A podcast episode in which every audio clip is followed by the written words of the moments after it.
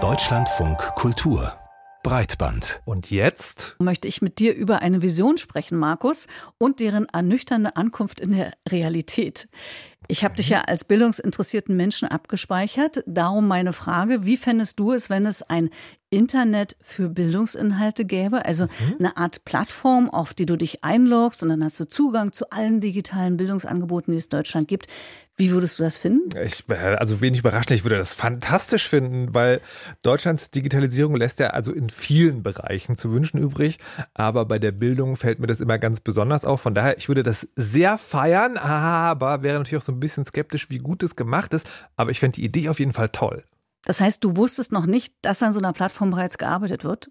Meine fantastische Begeisterung äh, weicht sofort Erschütterung. Also nicht nur, weil ich das Deutschland ehrlich gesagt, ich bin ehrlich, das nicht zugetraut hätte, sondern auch, weil ich mich ja für das Thema digitale Bildung tatsächlich interessiere und das meinem Radar völlig entgangen ist. Wer bitte macht da was?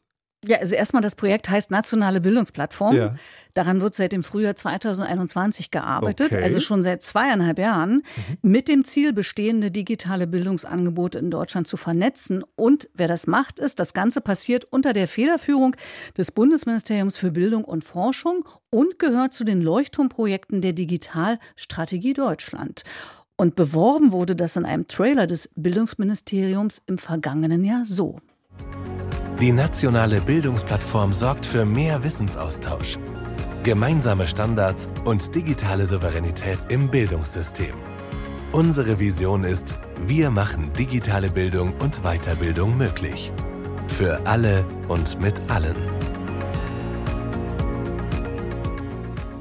Das klingt wie eine Mischung aus sehr deutsch und so Silicon Valley-Style Sprecher und Versprechung, weil wenn es um umfassende digitale Plattform geht, da denkt man eben zuerst auch an diese ganz großen Tech-Player aus dem Silicon Valley und dann, wenn man sich erinnert, vielleicht an die weniger erfolgreichen europäischen Projekte, mit denen man so Alternativen schon immer mal schaffen wollte. Was, was fällt mir ein? Die Suchmaschine Quant gab es mal, hat man nicht mhm. mehr viel von gehört.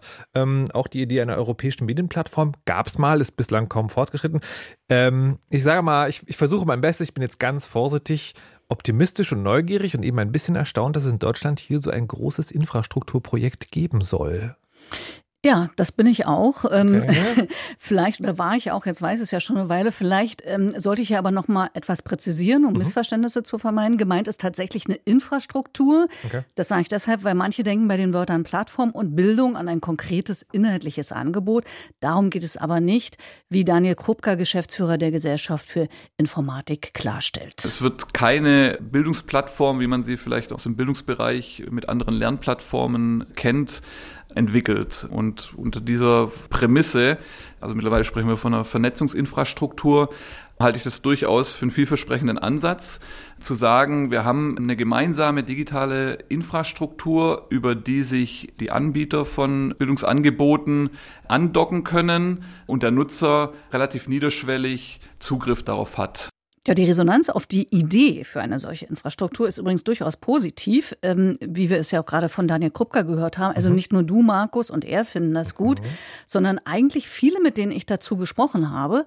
Äh, zum Beispiel auch Janette Hofmann, Professorin für Internetpolitik an der FU Berlin. Sie meint, so eine Plattform hätte nicht nur den Vorteil, dass man eben alles findet, sondern auch, dass man Zugriff auf Inhalte bekommt, zu denen man sonst vielleicht keinen Zugang hätte. Was mir gut daran gefällt, sind digitale Strukturen zu schaffen, die länderübergreifend sind, sodass die Menschen, die in einem Bundesland leben, in dem sie nicht die Angebote vorfinden, die für sie wichtig wären, auch auf Angebote anderer Bundesländer zurückgreifen können. Okay, mir fällt jetzt gerade auf, wir reden bis hier von Vorstellungen und Ideen und Konzepten und davon, dass das Projekt seit zweieinhalb Jahren aber auch läuft. Wie ist denn, ich wage es jetzt fast schon kaum zu fragen, wie ist denn der Stand der Dinge? Also du kannst fragen. Es wurde tatsächlich äh, mhm. eine Infrastruktur geschaffen. Das ging los im April 2021. Das wird koordiniert von der Uni Potsdam im Rahmen eines Forschungsprojektes. Das Projekt nennt sich Bildungsraum Digital, kurz BIRD. Und daraus ist ein Prototyp für diese Plattform entstanden, der im Rahmen einer einjährigen Prototypenphase getestet wurde. In dieser Phase waren rund 60 Projekte beteiligt mit dem Ziel, technische Konzepte äh, zu evaluieren und auch ähm, äh, Ideen zu entwickeln, wie man ähm, digitale Kompetenzen bei Lehrern fördern kann, dass sie das eben dann auch nutzen können. Diese Phase wurde im Juni 2020 abgeschlossen mit dem Ergebnis, dass diese Plattform, die auch Bird heißt, also leicht zu merken, entstanden ist und die Teilnahme an dieser nationalen Bildungsplattform offen ausgeschrieben wurde, um den Betrieb eben jetzt richtig zu testen. Mhm. Mitte Oktober, also vor wenigen Wochen, ist nun die sogenannte Closed Beta Version online gegangen. Es gibt jetzt also einen Kreis an Menschen und Gruppen, die diese Vernetzungsinfrastruktur ausprobieren können. Das betrifft etwa 40 Forschungs- und Entwicklungsprojekte aus dem Bildungsbereich und für das Frühjahr kommenden Jahres ist es geplant, diese Beta-Version zu öffnen, sodass eben auch andere darauf zugreifen und ihre Bildungsangebote einstellen können und natürlich auch ganz normale Nutzer auf die Plattform gehen können. Also abgesehen davon, dass ich jetzt noch nichts davon wusste, darf ich also auch noch gar nicht. Wie kann man sich denn diese Plattform praktisch vorstellen? Welche Funktionalitäten hat sie davon abgesehen, dass dort eben diese Bildungsangebote alle digital versammelt sein sollen? Ja, ich frage mal zurück, Markus, was hättest du denn gerne für Funktionalitäten? Wünsch dir was. Äh, ja, was will ich denn so als Nutzer? Also viele Angebote, die gut sortiert und übersichtlich katalogisiert sind, eine funktionierende Suche, man kann sich in einem Account irgendwie Sachen merken und teilen und natürlich eben einen Zugang, einen Account, der sicher ist und mich und meine persönlichen Daten schützt.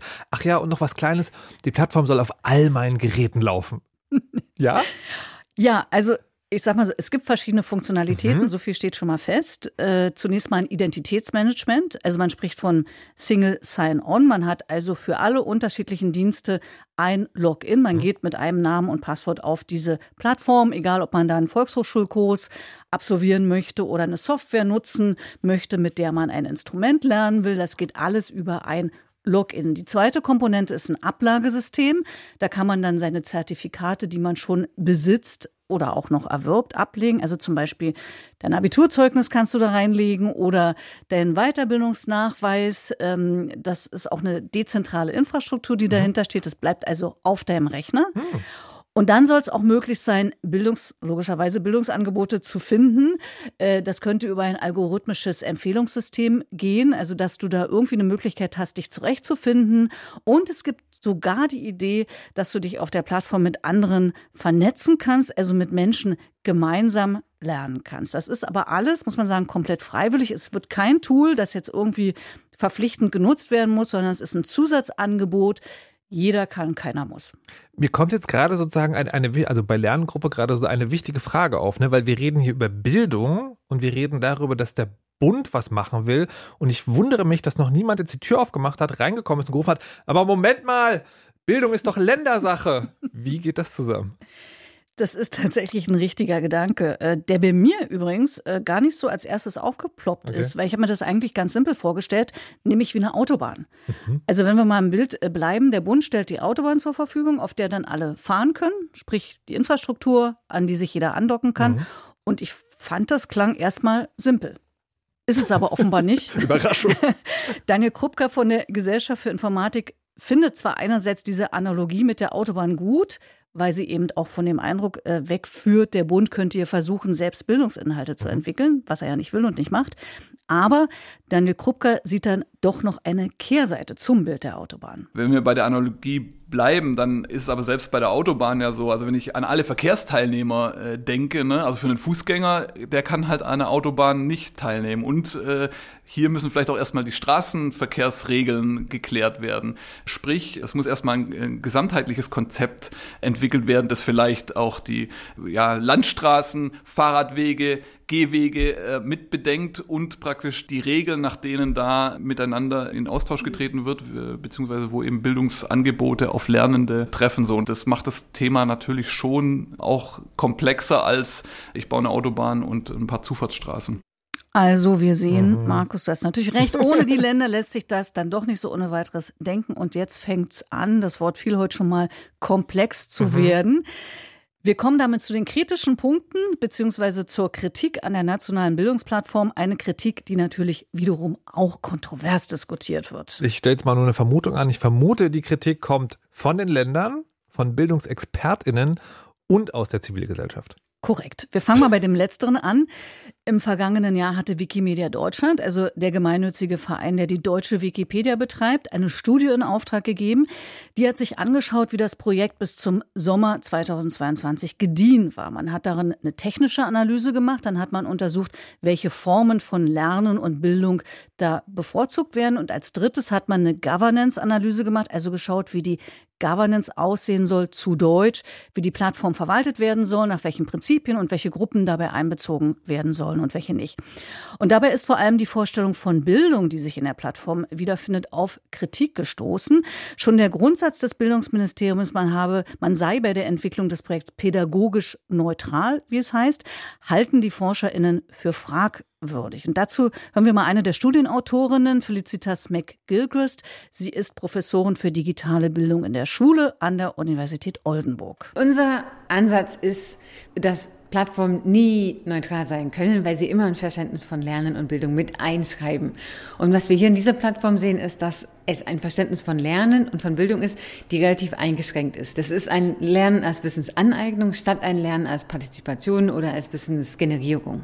Ja, und in der Testphase seien vor allem Projekte gefördert worden, die einem zielgerichteten Pfad mit vordefiniertem Output folgen, die Lernen also als eindimensionalen Vorgang verstehen, etwa um auf dem Arbeitsmarkt zu funktionieren, also die richtigen Antworten zu geben zum Beispiel. Mhm. Und deshalb fordern die Studienautorinnen klar formulierte Standards, was die Auswahl von Bildungsinhalten betrifft. Aber man kann das auch anders sehen, wie es etwa Janette Hofmann tut. Da muss ich persönlich sagen, das finde ich eigentlich sinnvoll, weil sich unsere Vorstellungen von Bildung ja erstens im Zeitverlauf ändern und man sowas ungern in einer Architektur festgeschrieben sehen will und zweitens die Bildungsideale womöglich auch zwischen den Ländern unterschiedlich sind. Und deshalb finde ich eine Plattform, die unterschiedliche Zugänge, Methoden, und Philosophien in der Bildung gleichermaßen ermöglicht, eher gut als schlecht. Da würde ich mitgehen. Allerdings muss es ja trotzdem irgendwie so eine Art Rahmenbedingung für so eine Plattform geben, weil selbst Infrastrukturanbieter wie Google oder Meta müssen sich ja bestimmten Bedingungen unterwerfen, auch wenn sie es nicht immer so tun, wie wir uns das vorstellen. Aber Fakt ist, es gibt Inhalte, die wollen wir auf seiner Plattform nicht haben. Das heißt, es muss irgendwelche Regeln geben. Ja, da hast du recht, da stimme ich dir zu. Und damit kommen wir zu einem weiteren Kritikpunkt äh, an dem Projekt, nämlich, dass es jede Menge Unklarheiten gibt. Mhm. Zum Beispiel bezüglich der Governance. Die hat ja einen großen Einfluss darauf, wie die geplante Infrastruktur am Ende konkret genutzt wird. Also gibt es eine Qualitätskontrolle für die Inhalte? Nach welchen Grundsätzen werden die da zugelassen? Wie steht es um den Datenschutz? Wie wird die Öffentlichkeit eingebunden? Alles noch offen, sagt Anne-Sophie Waag, Bildungsreferentin bei Wikimedia Deutschland. Die zweite Ebene, die für mich auch immer noch nicht geklärt ist, ist die Frage, wie steht es um Qualitätssicherungsprozesse? Wir haben auf der Plattform sehr wahrscheinlich Kinder und Jugendliche, die die nutzen werden. Wie können da Prozesse sein, dass da eben ja auch ein Jugendschutz stattfindet? Wie steht es um die Sammlung von Daten?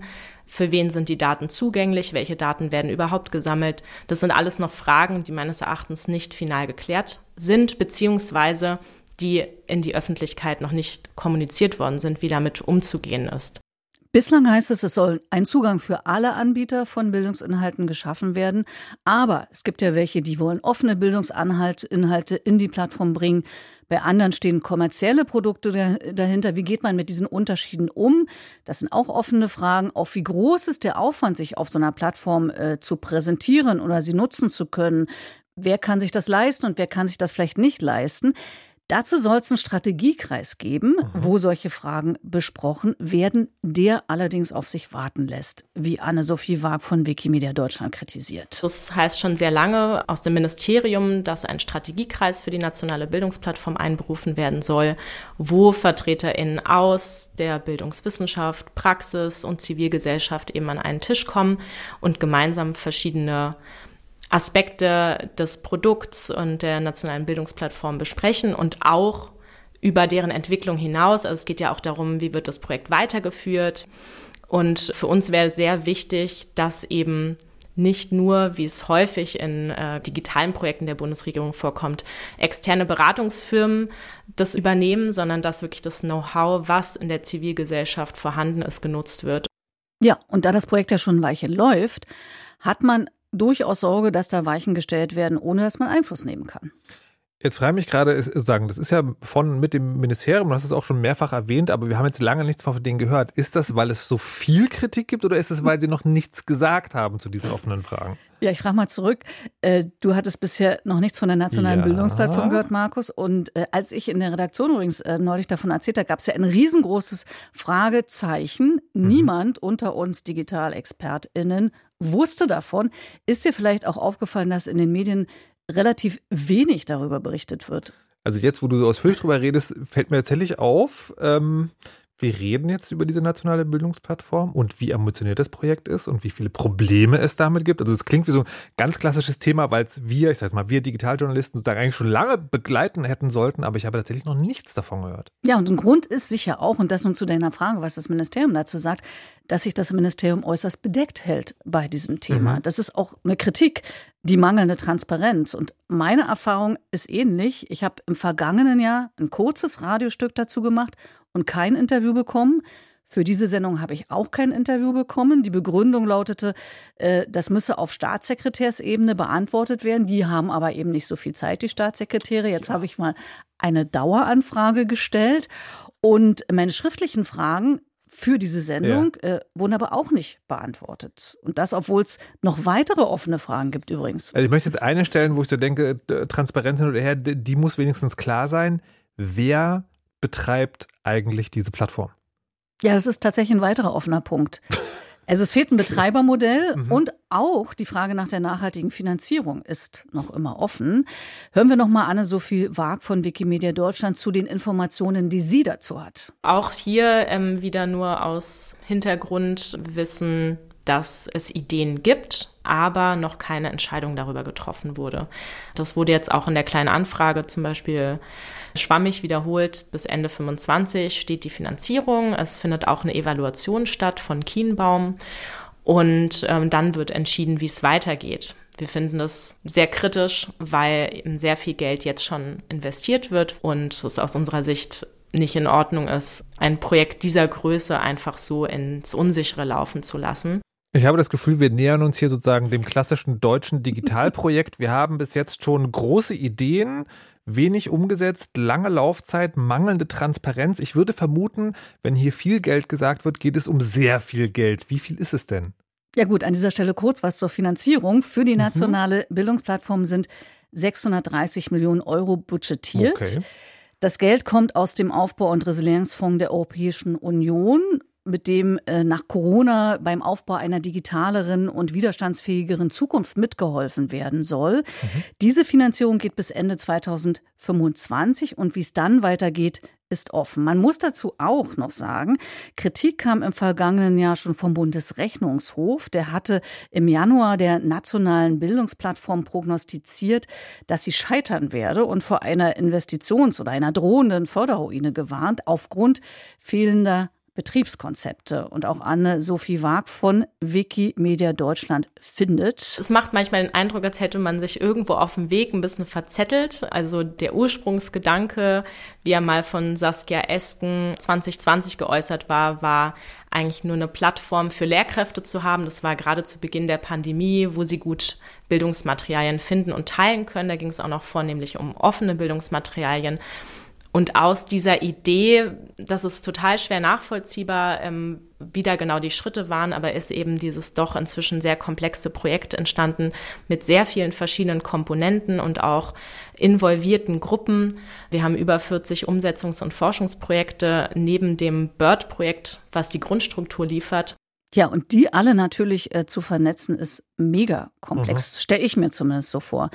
Äh, Anne-Sophie Mark, äh, Wag fragt äh, zum Beispiel, ob es nicht vielleicht klüger gewesen wäre, mal zu gucken, was man wirklich braucht. Also braucht man jetzt zum Beispiel wirklich eine Zeugnisablage? Ist das das Riesenthema, was wir jetzt haben hier im Bildungsbereich? Oder interessant, auch Daniel Krupka von der Gesellschaft für Informatik hält doch für sehr ambitioniert die Idee, dass man sich über die Plattform untereinander vernetzen kann. Man könnte also fragen, ob es auch sinnvoll wäre, es schlichter zu halten, selbst wenn man es vielleicht schöner und, und mhm. größer mhm. gerne hätte.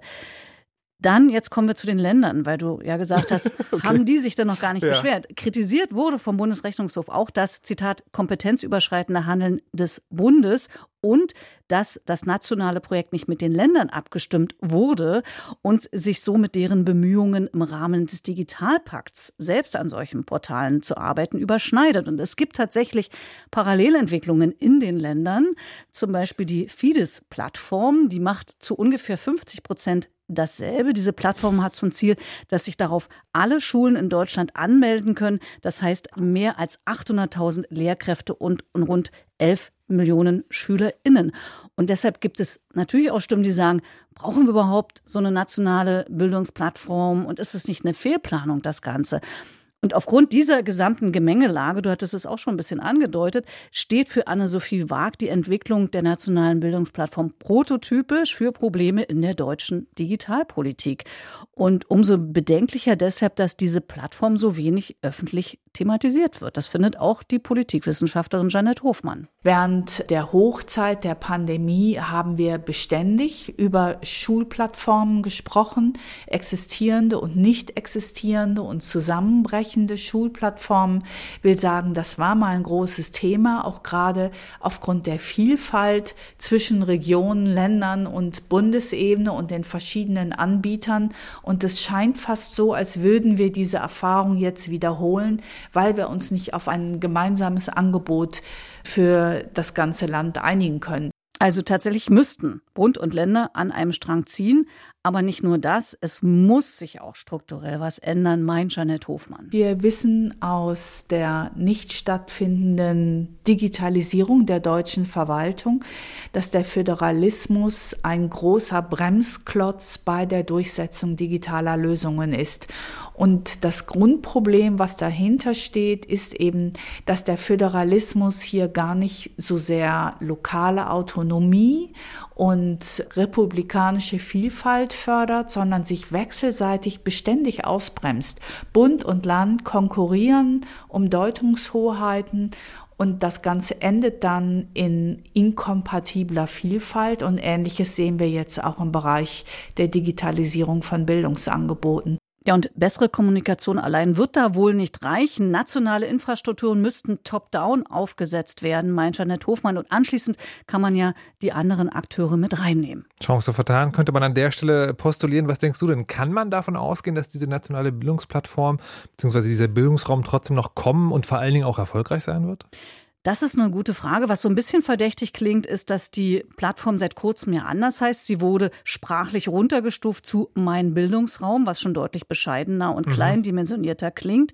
Und man fragt sich, ist das jetzt schon ein halber Rückzieher des Bildungsministeriums? Ich sag's mal so, die Plattform ist ja da. Ob sie Erfolg hat, hängt natürlich davon ab, ob man A, die Probleme in den Griff bekommt und B, ob sie überhaupt angenommen wird. Darauf hat Daniel Krupker hingewiesen. Die alles entscheidende Frage ist, wird es tatsächlich die Vernetzungsinfrastruktur, in der praktisch in zehn Jahren 80 Millionen Bürger oder lassen wir manchmal die Kita-Kinder außen vor und die Rentner, aber wo dann 60 Millionen Menschen das gewissermaßen als ihren Bildungsraum sehen. Das ist, glaube ich, die entscheidende Frage und die ist natürlich offen. Aber da können wir, glaube ich, alle auch einen Beitrag dann zu leisten, unter anderem in dem klug nachgefragt wird und vielleicht auch der Finger in die Wunde gelegt wird.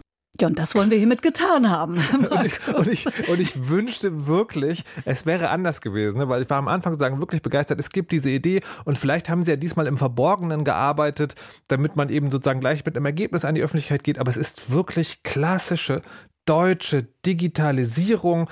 Du hinterlässt mich sozusagen jetzt ein bisschen zerstört, aber ich hoffe trotzdem, dass es sich noch zum Guten wendet, weil die Idee ist wirklich sehr, sehr gut. Ja, und ich würde sagen, neue Strukturen müssen her. Du warst ja deprimiert. Ich sage, wir gucken nach vorn, wir brauchen andere Strukturen. Das ist aber mal ein Thema für eine spätere Sendung.